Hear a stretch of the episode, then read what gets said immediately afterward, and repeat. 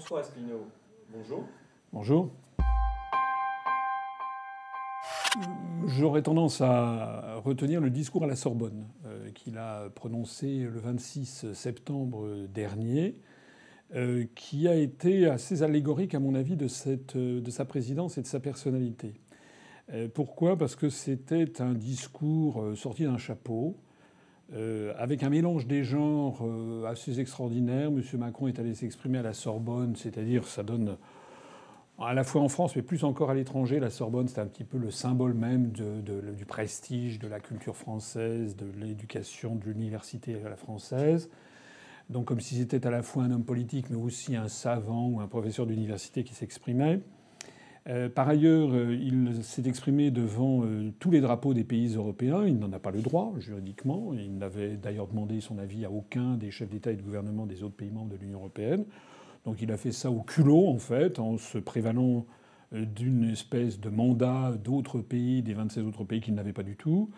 Il a fait ça également devant un parterre, de, enfin, entouré de jeunes qui étaient censés faire passer le message subliminal comme quoi la construction européenne, ça serait un truc de jeunes, et puis les personnes âgées seraient, seraient un petit peu ringardisées, alors que vous savez que c'est exactement le contraire qui est vrai. Tous les sondages post-électoraux après le référendum de 1992 sur le traité de Maastricht et bien davantage encore après le référendum de 2005 sur la Constitution européenne ont montré que c'était les personnes de plus de 60 ans et même de plus de 70 ans qui avaient voté majoritairement pour le oui, alors qu'en 2005, toutes les tranches d'âge en dessous de 60 ans ont voté non et la, tranche d'âge ayant le plus voté non étant la tranche d'âge des 25 à 35 ans. Euh, et puis il y avait par ailleurs un parterre de gens qui étaient là. On ne sait pas très bien comment ils avaient été euh, conviés. Alors dans ce discours euh, qui se voulait fondateur, avec une mise en scène un petit peu de type élection américaine, un petit peu hollywoodien, avec des éclairages savants, M. Macron euh, s'est laissé aller à une espèce de logorée complètement mégalomaniaque, où il s'est présenté un petit peu comme s'il était le, le patron de l'Europe, il allait relancer l'Europe, alors il a lancé des trucs des fusées comme dans un feu d'artifice, une défense européenne, un parquet européen, une relance européenne, une souveraineté européenne, enfin tout ça. Et puis euh, surtout, ce qui est intéressant, c'est de voir, alors tout ça, ça a été bien entendu relayé en France euh, par les grands médias sur le thème, voilà, euh, Emmanuel Macron est un, type formidable au niveau international, il impressionne tout le monde, mais ça, c'est ce qu'on raconte aux, aux Français. Dans le reste de l'Europe, ça a fait pchit honnêtement, quand on est en Estonie, en Lettonie, en Bulgarie, en Pologne, on se fout éperdument de ce que peut dire M. Macron. C'est à peu près comme, les Français se moquent éperdument de ce que peut dire euh, le, Premier ministre polonais ou la présidente de Lituanie. Tout le monde s'en fiche, en définitive, puisque nous ne formons pas un seul peuple et que nous ne formons pas un seul pays, nonobstant tous ceux qui veulent faire croire qu'il y aurait un peuple européen. Donc déjà, euh, les autres peuples s'en sont contrefichés complètement. Deuxièmement, euh, ça a beaucoup indisposé en fait les partenaires de l'Union européenne. Ça a été les vaticinations de M. Macron sont tombées dans un silence gêné. Il n'y a pratiquement eu aucune réponse par rapport à ces, projets qu'il avait, qu'il avait lancés. Alors maintenant, où est-ce qu'on en est? Ben, Nous voici maintenant au mois de mars 2018, donc ça va faire six mois à peu près depuis ce discours fondateur Rien, en fait, rien. Alors il va y avoir bientôt un, sommet européen. On va voir où Mme Merkel, ayant été enfin euh, euh, remontée sur son cheval pour la quatrième fois, c'est le quatrième mandat. J'en profite d'ailleurs au passage pour signaler que les partis, grands médias français présentent M. Poutine réélu pour un quatrième mandat comme si c'était un potentat incroyable d'être pour un quatrième mandat. C'est le quatrième mandat, c'est aussi Mme Merkel. Et ça, tout le monde trouve ça très bien dans les grands médias français. Madame Merkel, qui a eu les plus grandes difficultés d'ailleurs à retrouver son poste de chancelière, elle l'a fait au, prix d'une alliance très difficile, à mon avis, sur long terme à conduire avec la CDU, euh, la CSU, son allié qui est très à droite, et puis le Parti social-démocrate. Et donc, Madame Merkel ayant été, étant remontée sur son cheval, euh, donc va se rencontrer très prochainement avec, euh, avec Emmanuel Macron dans un sommet. Ils se sont d'ailleurs déjà rencontrés il y a quelques jours. Euh, mais à part Mme Merkel et M. Macron, Mme Merkel, elle est là pour essayer de sauver un petit peu les, les apparences avec, avec Emmanuel Macron. Mais il faut voir que sur tous les autres sujets, en fait, les... ça ne marche pas, parce que Madame, contrairement à une légende, le couple franco-allemand, ça, ne dirige pas l'Union européenne. C'est pas vrai. C'est pas vrai. On l'a vu lorsque M. Macron avait lancé son projet sur les directives des travailleurs détachés. La Pologne a dit, a dit non, la Bulgarie a dit non. Sur son projet de réforme de la zone euro, il y a huit pays du nord de l'Europe, euh, dont les Pays-Bas, qui ont dit non, euh, etc. Donc euh, sur la, défense européenne, il y a eu un sommet de l'OTAN et qui s'est tenu avec l'Union européenne cette fois-ci, c'est le secrétaire à la défense américain, M. Mattis, qui a dit non, qui a dit que la défense commune, c'était sous la, tutelle de l'OTAN et de l'OTAN seul. Donc en fait, voilà, ce discours de M. Macron à la Sorbonne, c'est en fait une espèce de, de, néant sonore, comme aurait dit Mallarmé, c'est-à-dire quelque chose de très bruyant, à grand son de trompe, et puis après ça, euh, les journaux qui ont, qui, ont, chanté les louanges de M. Macron, ben, quelques jours après, on les utilise pour emballer les œufs, parce que tout le monde se fiche de ce qui a pu être dit. Hum, celle que j'ai préférée, euh, je dirais, euh, je dirais cette image de M. Macron euh, se rendant au Royaume-Uni. je crois que c'était le 18 janvier de cette année, 18 janvier 2018.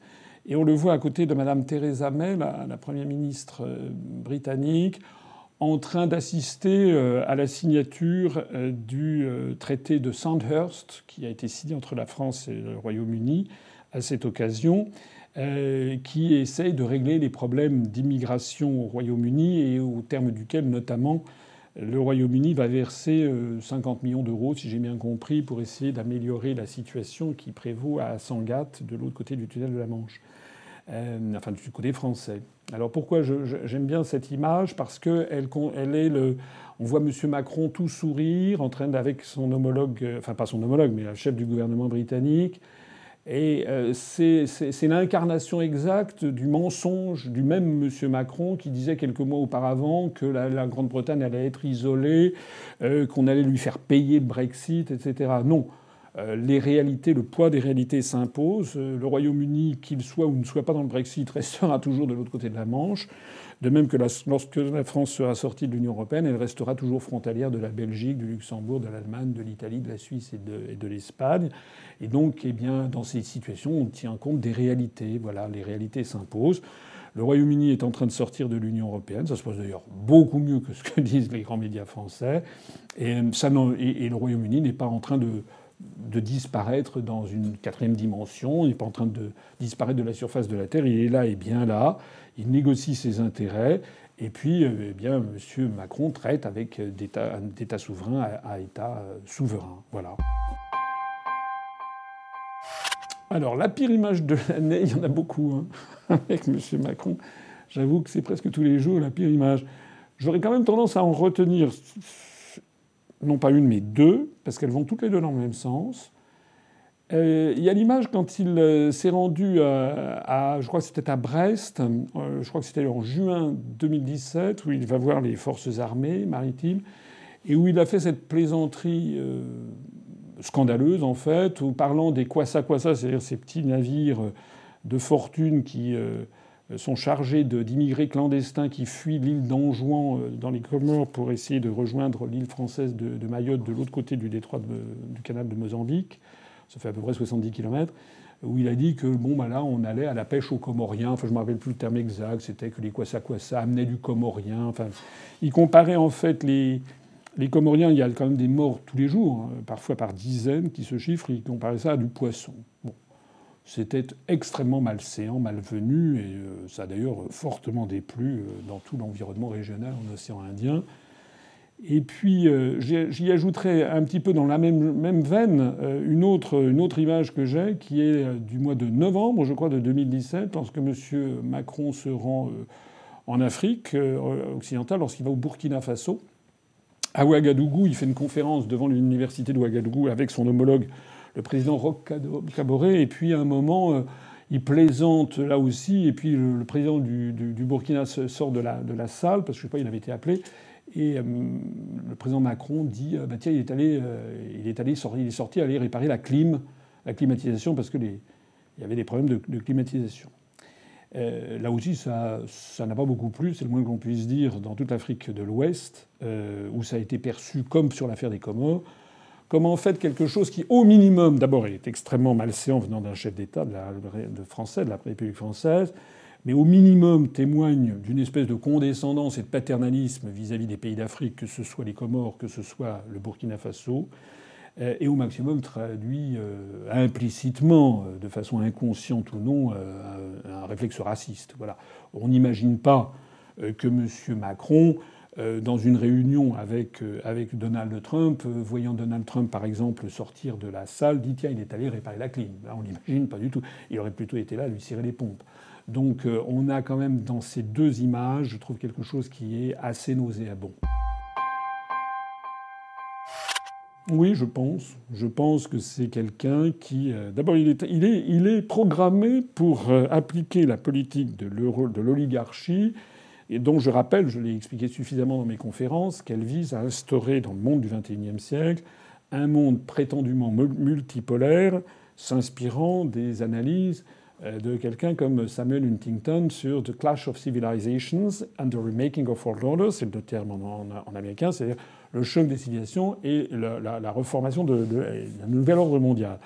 Donc je rappelle, pour ceux qui auraient manqué les épisodes antérieurs, que le monde occidental est dirigé par une oligarchie qui a fixé comme objectif que le monde devait s'organiser en grands pôles civilisationnels, en fait essentiellement fondés sur des religions, avec le monde dit judéo-chrétien, euh, c'est-à-dire avec les États-Unis, le Canada, et puis l'Union européenne. Et puis un autre monde qui serait le monde dit latino-américain. On se demande pourquoi il n'est pas judéo-chrétien. La réponse, c'est simplement que les, latinos euh, détestent les Yankees. Donc euh, Samuel Huntington les a cantonnés dans leur sous-continent. Et puis il y aurait le monde musulman. Et puis il y aurait le monde russe et orthodoxe. Et puis le monde africain. Et puis le monde indien. Et puis le monde chinois et confucéen. Le monde japonais. Voilà. C'est une simplification de type hollywoodienne. Hein. C'est comme les Stetson noirs et blancs des, westerns des années 50, avec le bon et le méchant. Tout ça ne pèse pas. Si on examine ça d'un tout petit peu près, ça n'a aucun sens. Ça n'a aucun sens de considérer que l'Espagne, par exemple, va fusionner avec les pays baltes et se couper euh, de l'Argentine.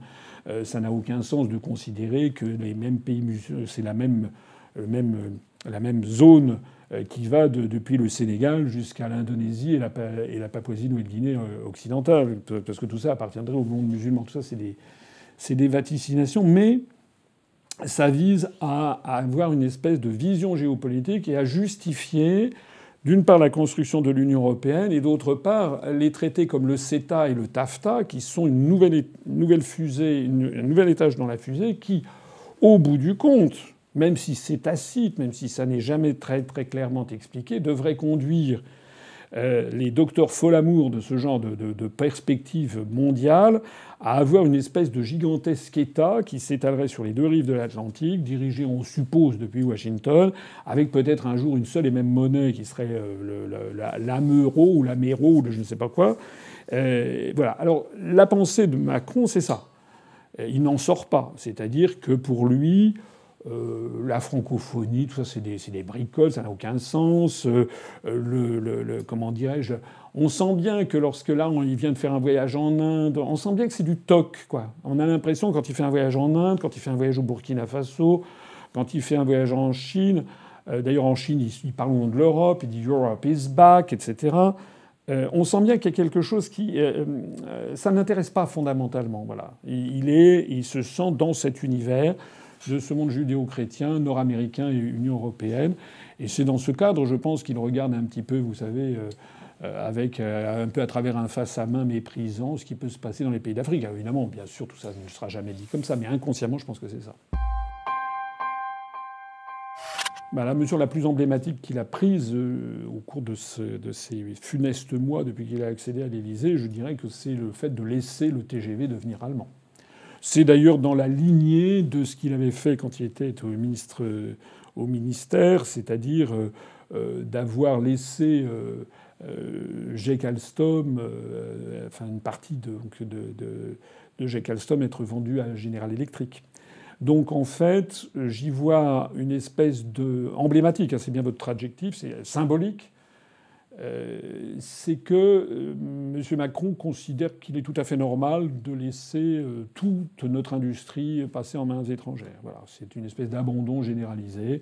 Alors ça va être effectivement le TGV qui devient allemand, mais aussi voilà, il n'y a, plus aucune défense de l'intérêt national en matière, en matière industrielle, comme d'ailleurs dans beaucoup d'autres domaines. La meilleure mesure, il n'y en a pas 50, moi j'en ai trouvé qu'une en y réfléchissant, c'est la décision de, en 2019 d'avoir des listes nationales aux européennes. Donc ça, ça me paraît bien. Ça me paraît très très bien. Euh, alors il ne l'a pas fait, je crois qu'il l'a fait pour des raisons de tambouille politicienne. Euh, mais moi, ça me paraît très bien parce que je rappelle que euh, depuis 1979 jusqu'en 1999, il y avait une liste nationale à la proportionnelle. Et puis en 1999, rappelez-vous ce qui s'était passé. La liste qui avait été dirigée par euh, Charles Pasqua et euh, Philippe de Villiers avait dépassé la liste RPR-UDF traditionnelle euh, qui avait été au début conduite par Philippe Séguin, puis Philippe Séguin avait jeté l'éponge et au débeauté, c'était Nicolas Sarkozy qui avait mené la liste. Donc rappelez-vous, en 99, cette liste Pasqua-Villiers avait euh, fait de mémoire quelque chose comme 13 et quelques pourcents, alors que la liste RPR-UDF n'avait fait que 12,5. Dans la foulée, euh, je crois que c'était Alain Juppé ou je sais pas qui qui avait décidé qu'on allait avoir maintenant des listes par des grandes régions. Alors le, motif allégué était risible. Et c'était pour rapprocher les députés européens de leurs administrés. C'est vraiment se moquer du monde. Il y avait huit grandes régions euh, interrégionales. Euh, dont une région outre-mer et sept pour la métropole et la Corse. Euh, et c'était des grandes régions où il y avait, je sais pas, 7, 8 euh, millions d'électeurs. Avec, vous aviez 5 ou 6 ou 7 ou 10 députés selon les régions par. Voilà. Donc ça rapprochait absolument pas les députés européens de leurs électeurs. D'ailleurs, les électeurs se contrefichent éperdument des députés au Parlement européen, mais ils sont absolument incapables de savoir, de même mentionner qui est député français au Parlement européen, ça ne les intéresse pas. Euh, mais en revanche, avec cette affaire, c'était ça l'objectif implicite qui avait été poursuivi, c'était de casser ce qui s'était passé, c'est-à-dire de casser l'irruption d'une liste qui euh, poserait des vrais débats de fond. Parce que quand vous aviez huit, listes, vous aviez huit têtes de liste, tout ça passait assez inaperçu. Ça permettait d'ailleurs à ces grands partis qui jouent le système des lieutenants d'avoir dans une région quelqu'un qui tenait des propos assez, euh, assez eurocritiques, dans une autre quelqu'un très europhobe, dans une enfin euro, europhile, dans une troisième, enfin bon, ça permettait ainsi de ratisser large et de, de, de tirer à U et à dia. En fait, c'était l'enjeu même de la construction européenne qui avait ainsi été passé sous le tapis. Alors la, conséquence, ça d'ailleurs n'avait pas tardé, c'est que les Français qui déjà étaient peu intéressés par ce scrutin se sont complètement désintéressés. On a atteint des records d'abstention, de l'ordre de 60% d'abstention. Donc là, la décision de Macron de rétablir les listes comme ça existait jusqu'en 99 me semble une bonne, une bonne chose, parce qu'il va y avoir donc en 2019, l'année prochaine, il va y avoir un vrai débat de fond avec une tête de liste nationale par, par, par, pour chacune de ces grandes listes. Et là, j'espère, en tout cas je ferai, pour ce qui me concerne et pour ce qui concerne l'UPR, nous ferons tout pour, nous allons poser le vrai débat, c'est-à-dire la construction européenne. Est-ce qu'on continue ou est-ce qu'on arrête? Voilà. Et c'est un débat qui d'ailleurs, s'il est caché en France, s'il est passé sous la table, si moi on ne me donne pas accès aux grands médias, c'est pas, pas en cassant le thermomètre qu'on règle, on règle la maladie la construction européenne est en train de s'effilocher un peu partout à travers le continent européen, de, Prague à Varsovie, de Rome à Berlin, de Londres à Athènes, etc. Il y a donc un vrai débat qui doit avoir lieu. J'espère qu'il aura lieu à cette occasion. Donc ça, c'est vraiment, à mon avis, j'allais dire vraiment la meilleure décision qu'il a prise.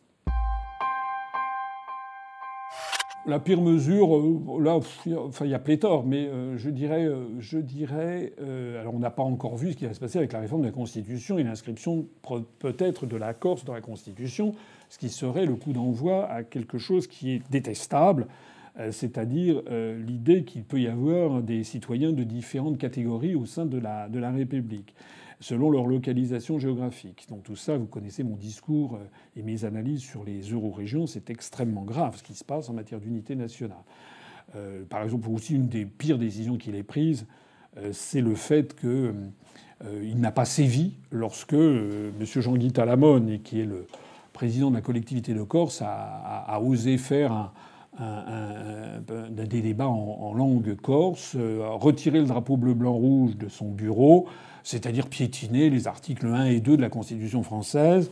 Et d'ailleurs, lorsque M. Macron s'est rendu en Corse, l'Élysée, semble-t-il, d'après ce que j'ai lu dans les gazettes, a, négocié avec euh, la présidence de l'Assemblée territoriale de Corse le fait que Macron puisse rencontrer M. Talamone en, terrain neutre, si on peut dire, dans un bureau qui ne serait pas celui du président de la collectivité de Corse qui refuse de mettre le drapeau bleu-blanc-rouge. Donc euh, euh, c'est, à mon avis, absolument détestable. C'est même plus, plus que, c'est plus que, c'est plus, plus que ça. C'est, une, une faute. C'est un, un crime contre l'unité nationale parce que c'est avec ce genre de petits renoncements que progressivement on en arrive à la situation qui est ce qu'on voit chez notre voisin du Sud avec la Catalogne. Mais pour prendre quelque chose qui parle peut-être un petit peu plus au public concrètement, j'aurais tendance à dire que sa pire décision, c'est d'avoir euh, à la fois augmenté la CSG et, baissé l'impôt sur les sociétés. Ça fait, moi je fais des, je parcours la France, je rencontre des gens un peu partout. Euh, bon, ça passe pas. Les retraités euh, qui gagnent plus de 1200 euros par, par, par mois, c'est quand même pas une fortune, 1200 euros, qui voient augmenter la CSG. Euh, au moment qu'on on, démolit, enfin, on, affaiblit l'impôt sur les sociétés, l'impôt de solidarité sur la fortune, qui devient simplement une espèce d'impôt euh, foncier supplémentaire, ça n'est pas correct. Euh, alors même qu'en France, il y a de plus en plus d'inégalités, que la, classe moyenne commence à s'appauvrir et que la classe prolétaire est en voie d'appauvrissement rapide, que l'on assiste à un éventail inimaginable des revenus. Vous avez vu il y a quelques jours on apprenait qu'il y a désormais plus de 40 Français qui ont un patrimoine supérieur à 1 milliard d'euros, alors même qu'on assiste à une réouverture de, cette, de ces inégalités de façon tout à fait préoccupante, alors même qu'il y a de plus en plus de SDF dans les rues, prendre ce genre de décision, c'est à mon avis une provocation. Le mot le plus macronien, euh, je dirais, euh, il y en a un qui me vient à l'esprit, c'est le mot décomplexé. Voilà, décomplexé. J'aurais pu dire en même temps, ou, euh, non, je dirais, ou penser printemps, enfin tous les trucs qu'il a utilisés. Non, je dirais décomplexé. Pourquoi? Parce que euh, il, s'est déclaré récemment en faveur d'une francophonie décomplexée. Alors, j'ai regardé ça un petit peu près. C'est quoi la, la, francophonie décomplexée selon M. Macron? C'est que maintenant il fait tous ses discours en anglais. Il est allé en Inde, il a parlé en anglais. Les gens ont d'ailleurs des oreillettes, euh, voilà, quand il va. Euh, et donc les gens essaient d'avoir en traduction en hindi. Il aurait très bien pu faire un discours en français, le président de la République française, et traduire en hindi. On a des interprètes. Non, non. Euh, il a parlé en, anglais. Donc la francophonie décomplexée, dans son, dans son vocabulaire, décomplexé, ça veut dire en fait. Euh, voilà, c'est faire le contraire du sens commun, le contraire des intérêts nationaux. Voilà. C'est comme il n'y a aucun tabou. Hein. On va regarder la situation de la fiscalité sans aucun tabou. Euh, décomplexé, c'est l'idée en fait que M. Macron assume, d'ailleurs il le dit souvent, j'assume, hein, assume de faire une politique qui, est, contraire aux intérêts nationaux les plus fondamentaux, euh, contraire aux intérêts euh, du peuple français. S'agissant de la francophonie, puisque j'en parlais, en plus de ça, c'est stupide puisque je rappelle que la langue française ne cesse de se développer dans le monde, contrairement à ce qu'on fait croire aux Français. Il y a de plus en plus de locuteurs francophones. Il y avait 190 millions de francophones dans le monde, d'après les, statistiques de l'Organisation internationale de la francophonie. Il y avait 190 millions de francophones en, 2000. En 2018, il y en a 260 millions. Et à ce rythme, en, en 2060, il y en aura 600 millions. Et c'est une langue qui, à l'époque, à ce moment-là, sera devenue une langue à 90% africaine. Mais je le disais tout à l'heure, comme M. Macron considère en fait l'Afrique un peu comme euh, moins que rien, même si jamais il ne le dira, bien entendu, mais psychiquement, c'est ce qu'il pense. Pour lui, il parle dans la langue de ses maîtres, c'est-à-dire dans l'anglo-américain. Franchement, non. Non. Non. La seule chose, c'est qu'avant, il, se travestissait régulièrement dans les premiers jours. Vous savez, il passait son temps à se déguiser. Il avait des panoplies, la panoplie, je ne sais pas, de, l'aviateur, la panoplie du, tennisman, la panoplie du, euh, type derrière un, comment dirais-je, un, standard de téléphone. Euh, enfin, vous vous rappelez, il se déguisait comme ça, euh, c'était délirant. il était allé à Istres, il, il avait endossé un, il avait endossé, il se prenait pour, vous savez, comme dans une série américaine, comme, comme George W. Bush quand il s'était endossé un, un, uniforme de l'armée américaine. je suis désolé, M. Macron n'est pas, pas membre de l'armée de l'air, donc. Et lorsque le général de Gaulle portait un costume de général, il était général. Bon, M. Macron n'est pas, pas, pas militaire. Donc il faisait des déguisements. Alors ça, je crois qu'il a un peu, comme il a été beaucoup brocardé, en particulier par, par, par nous et par moi, je l'avoue, peut-être que ça lui a donné à réfléchir, ça a à réfléchir à, son, à ses communicants autour de lui. Donc ça, j'ai l'impression qu'il ne le fait plus trop. Euh, mais pour le reste, non. Je pense qu'il éprouve toujours non vis-à-vis des puissants. Il est non, je ne crois pas qu'il ait beaucoup évolué. Du moins, en tout cas, ce, que l'on voit surtout, c'est que c'est la question précédente, c'est qu'il est décomplexé. Il est décomplexé pour mener à bien une politique contraire aux intérêts nationaux, une politique qui n'est pas celle souhaitée par les Français très majoritairement. On le voit par exemple sur l'affaire de la privatisation de la SNCF.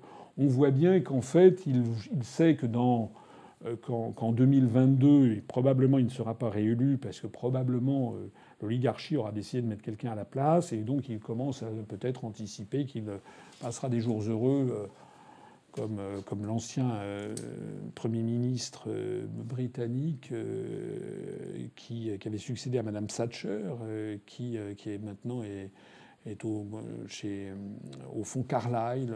voilà. Donc voilà, je, pense que non, non, il n'a pas, il pas changé.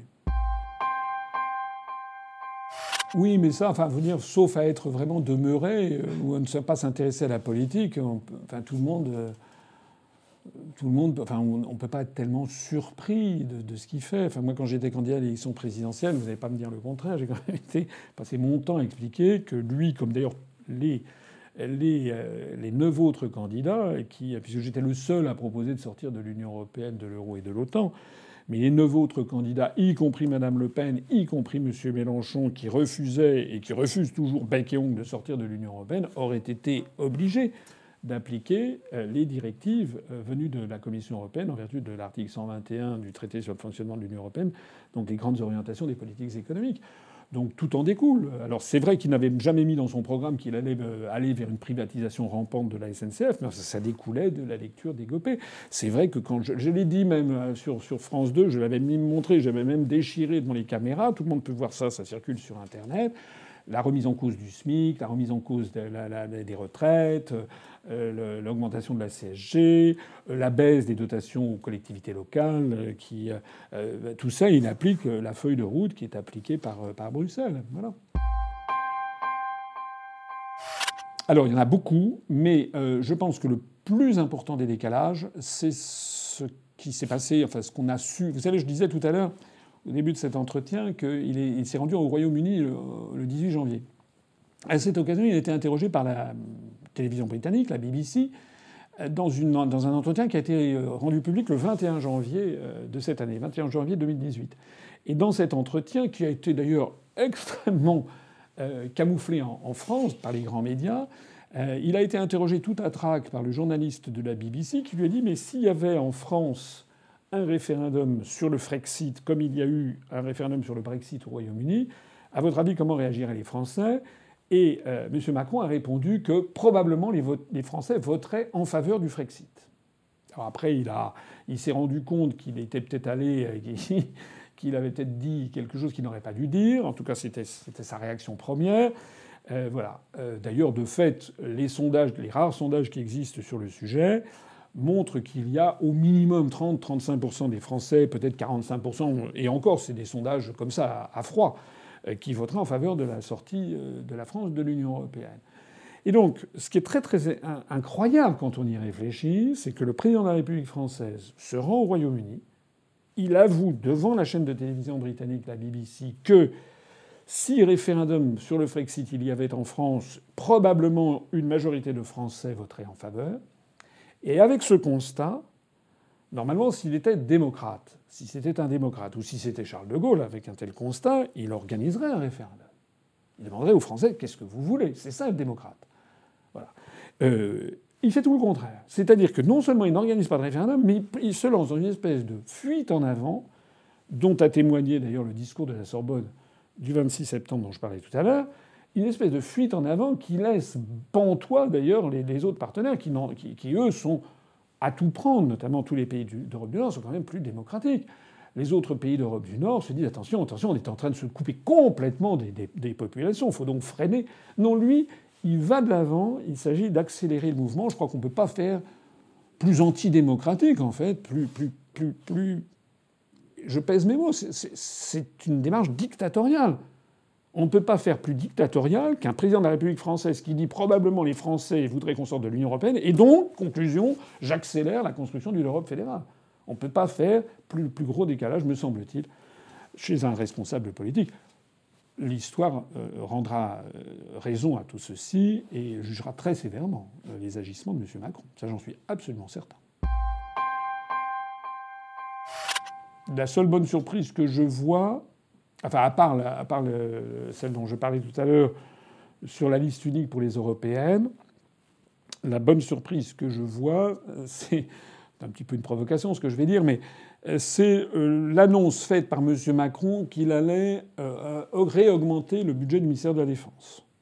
je rappelle quand même que le psychodrame avec lequel avait commencé son quinquennat, c'est-à-dire que juste avant le 14 juillet, il avait, alors que tout le monde sait, et c'est pas être militariste que de dire ce que je dis, tout le monde sait que le budget des armées est, devenu insupportable. Les, armées n'arrivent même plus à, faire le minimum des, tâches qu'on leur demande, notamment lorsqu'on les envoie sur des théâtres d'opérations étrangers, où d'ailleurs, soit dit en passant, je considère que la France n'a pas à être. Bon. Mais à partir du moment où on envoie des soldats euh, sur des théâtres d'opérations étrangères, le minimum que l'on puisse faire, c'est d'essayer d'assurer au, maximum leur sécurité. Donc il n'y a même pas ça. Donc toute la, hiérarchie militaire avait tiré la sonnette d'alarme sur le fait qu'on était tombé très très très en dessous du seuil de flottaison, hein, quelque chose du style 0,8% euh, du, du, produit intérieur brut. Je rappelle qu'en 1960, on était à 4, et quelques, et qu'il serait raisonnable d'être aux alentours de 1,5 à 2% minimum, surtout quand on voit le réarmement partout qui se passe dans le monde. Donc M. Macron, rappelez-vous, au mois de juillet 2017, avait commencé par faire un caprice. Hein. J'ai fait mon caprice, comme aurait dit une diva italienne. Et donc, il avait taillé encore dans les dépenses du ministère de la Défense, qui avait amené le chef d'état-major des armées, euh, le général De Villiers, à présenter sa démission. Vous vous rappelez cette affaire? Et M. Macron avait donné quelques coups de menton. Il s'était déguisé pour aller à Istres, je vous l'ai dit tout à l'heure, pour essayer de remonter la pente. Et puis voilà que huit mois après, il annonce, alors là, qu'il fait des effets d'annonce, comme quoi le budget du ministère de la Défense va augmenter de façon considérable.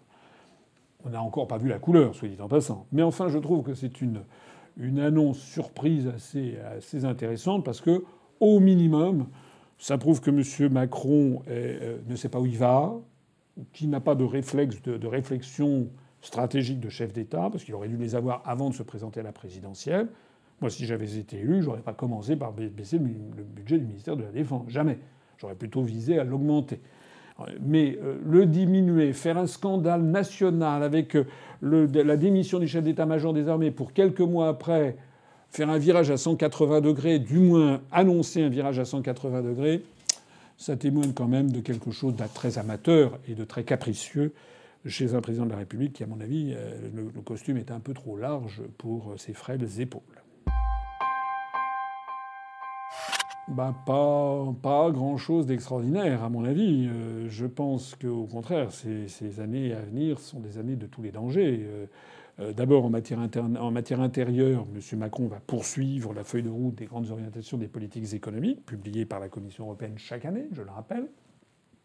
Donc on va poursuivre dans le démantèlement des services publics, on va poursuivre dans l'augmentation des, des comment dirais-je, des euh, des, faveurs données aux, plus riches. On va poursuivre euh, dans la réduction budgétaire tous azimuts, y compris de services qui sont désormais en dessous euh, du seuil de, survie. On va poursuivre dans la, baisse des dotations globales de fonctionnement aux collectivités locales. Il va poursuivre dans la volonté de fusionner au forceps des communes qui ne le veulent pas. Il avait annoncé, on va aller dans cette direction probablement, dans la suppression de 25% des départements. Il va poursuivre, en fait, disons-le carrément, dans la démolition de la République française, de l'État qui s'appelle République française. Voilà, c'est en fait quelqu'un qui est un démolisseur du siège sur lequel il est assis, comme d'ailleurs ses prédécesseurs, mais là ça s'accélère. Ça, c'est en politique intérieure. Je ne vois pas comment il en serait autrement, à moins qu'il ait d'un seul coup une espèce de révélation. Pour l'instant, ça n'en prend pas le chemin. Euh, en politique extérieure, moi, ce que je vois, c'est euh, une crise avec la Russie qui ne cesse que de s'envenimer avec cette affaire rocambolesque de cet agent double qui aurait été empoisonné par les Russes. C'est d'ailleurs absolument scandaleux la façon dont M. Macron s'est rangé derrière l'avis britannique. Il est d'ailleurs le, seul. Bah, là, j'ai vu que la chancelière Merkel a été beaucoup plus prudente. Elle a affirmé sa solidarité avec le Royaume-Uni, mais elle a refusé d'incriminer directement la Russie.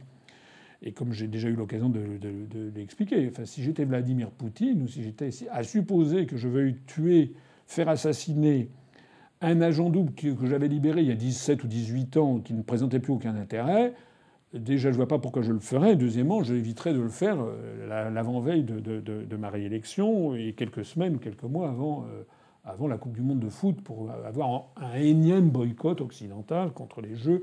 Après les Jeux olympiques de Sochi, etc. Bon, sont les, Jeux olympiques de Moscou en 80. Les, Russes sont habitués à, ça. Euh, et puis quand on creuse un peu le sujet, enfin c'est un, un, autre sujet, mais euh, quand on creuse le sujet de Sonovichok, c'est absolument pas clair ce qu'il y, a derrière. Monsieur Macron, tête baissée, il a foncé pour. Il a d'ailleurs, si j'ai bien compris, désavoué la politique euh, suggérée par le Quai d'Orsay, parce que pendant les premiers jours, la France avait fait ce que fait Mme Merkel en ce moment, c'est-à-dire affirmer sa solidarité avec le Royaume-Uni, tout en se gardant bien d'incriminer la Russie. D'ailleurs, puisque ce sujet, mais je l'ai regardé d'un peu près, c'est quand même assez incroyable. Tous, ces pays sont membres d'une organisation dans le périmètre de l'ONU qui s'appelle l'Organisation pour l'interdiction des armes chimiques. C'est un traité international. Et dans ce traité international, il est prévu, le cas de figure qui est arrivé est prévu. Et donc, lorsqu'il y a un soupçon d'empoisonnement d'une personnalité par une puissance étrangère, normalement, euh, il faut demander des éclaircissements à la puissance étrangère, lui transmettre d'ailleurs des échantillons, et la puissance étrangère a dix jours pour répondre. C'est inscrit dans le traité. Le Royaume-Uni, euh, d'ailleurs, de ce que je sais, cet agent double, qu'on n'a d'ailleurs jamais vu, avec sa fille, on ne l'a jamais vu. Paraît-il qu'il est dans un état critique, il serait dans le coma. Bon, acceptons l'information, euh, mais pour l'instant, personne ne l'a vu. Donc ce monsieur serait dans le coma. Et euh, le Royaume-Uni a dit c'est la Russie et 24 heures pour répondre. Pourquoi 24 heures alors que les traités internationaux prévoient 10 jours? On voit donc bien qu'il y a quand même quelque chose qui n'est pas clair là-dedans, qu'il n'y a pas une volonté de clarifier la situation. J'aurais été à la place de M. Macron, j'aurais pris, la, comme toujours, moi je suis quelqu'un qui se fonde sur le droit, j'aurais dit, bon, il y a D'abord, j'aurais essayé d'avoir des précisions de la, partie, britannique pour être bien certain que les faits eux-mêmes ont existé. Et si les faits eux-mêmes ont existé, je dirais qu'il faut appliquer le traité de l'organisation de l'interdiction des armes chimiques. Voilà. C'est-à-dire qu'il faut, s'il y a une puissance qui est suspectée, elle a, dix jours. Euh, alors, crise avec la Russie, je reviens à votre question. Crise, euh, toujours au niveau international, moi je crains une crise avec l'Iran, puisque vous avez vu, alors ça, ça ne concerne pas directement Macron, mais ça concerne le fait que Donald Trump, le président des États-Unis, a euh, chassé d'un seul coup comme un malpropre Rex Tillerson, le secrétaire d'État, pour nommer à sa place Mike Pompeo, qui était à la tête de la CIA et qui est connu comme étant un faucon, c'est-à-dire quelqu'un jusqu'au boutiste sur la, sur la question iranienne. Et d'ailleurs, le président Trump a dit qu'il allait laisser entendre qu'il pourrait remettre en cause euh, l'accord sur le nucléaire iranien. Donc ça, c'est quand même très très grave. Parce que si on remet en cause l'accord nucléaire iranien, c'est reparti de plus belle. Or, l'Iran comme la Turquie se sont rapprochés de la, de la Russie. On a l'impression que se met en place comme ça, petit à petit, toute une série d'éléments qui pourraient faire une détonation générale contre, contre la Russie dans les, dans les années qui viennent. Il faut suivre ça d'extrêmement près. Et c'est pour ça qu'il faut être, par exemple, sur cette affaire d'agent double, il faut être excessivement prudent. Et il faut militer pour la paix et non pas jeter de l'huile sur le feu comme Macron l'a fait avec, avec, euh, avec euh, inconscience juvénile. Euh, je dirais aussi, parmi les années qui viennent, la crise de l'euro, qui va exploser. Alors je ne sais pas quand, hein, c'est comme dans les Saintes Écritures, nul ne sait le jour ni l'heure, mais la divergence des soldes de la balance des paiements euh, courants à l'intérieur de la zone euro euh, continue de s'accroître. ce que l'on appelle le système Target 2. Et euh, il faut suivre de très près ce qui vient de se passer en Italie. Alors là, au moment où on parle, il n'y a toujours pas de gouvernement constitué. Mais enfin, la Lega pourrait lancer des perches pour essayer de gouverner avec le mouvement 5 étoiles. Il pourrait y avoir dans toute cette affaire euh, l'idée qui a effleuré ici ou là dans les cercles d'initiés, selon laquelle l'Italie pourrait avoir l'idée de lancer une monnaie parallèle à l'euro, euh, qui dans un premier temps serait destinée à permettre aux Italiens, par exemple, de payer leurs impôts. Et donc il y aurait progressivement, c'est pas semble-t-il interdit par les traités européens, enfin ça n'est pas interdit, donc euh, l'Italie créerait une espèce de deuxième monnaie officielle qui euh, serait réservée à des paiements internes. Et euh, selon la loi de Gresham, qui est économiste, ça doit être du XVIIIe ou XVIIe ou XVIIIe siècle, une loi empirique, la mauvaise monnaie chasse la bonne, on pourrait très bien envisager que progressivement l'euro soit thésaurisé par les Italiens et que de plus en plus circule cette monnaie. Et si l'euro ne circule plus en Italie, mais que c'est cette monnaie, bah, les gens qui ont cette monnaie voudront se procurer de l'euro et donc progressivement seront amenés à la payer plus cher.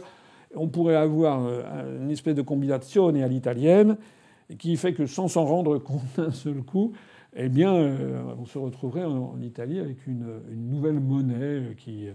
Bon, c'est peut-être de la futurologie, mais il y a des gens qui, ont réfléchi, euh, notamment des économistes de la Lega. Et, donc il faut suivre ça. En tout cas, euh, vous savez que l'Italie a un déficit de l'ordre de 450 milliards d'euros euh, vis-à-vis euh, vis-à-vis du système Target.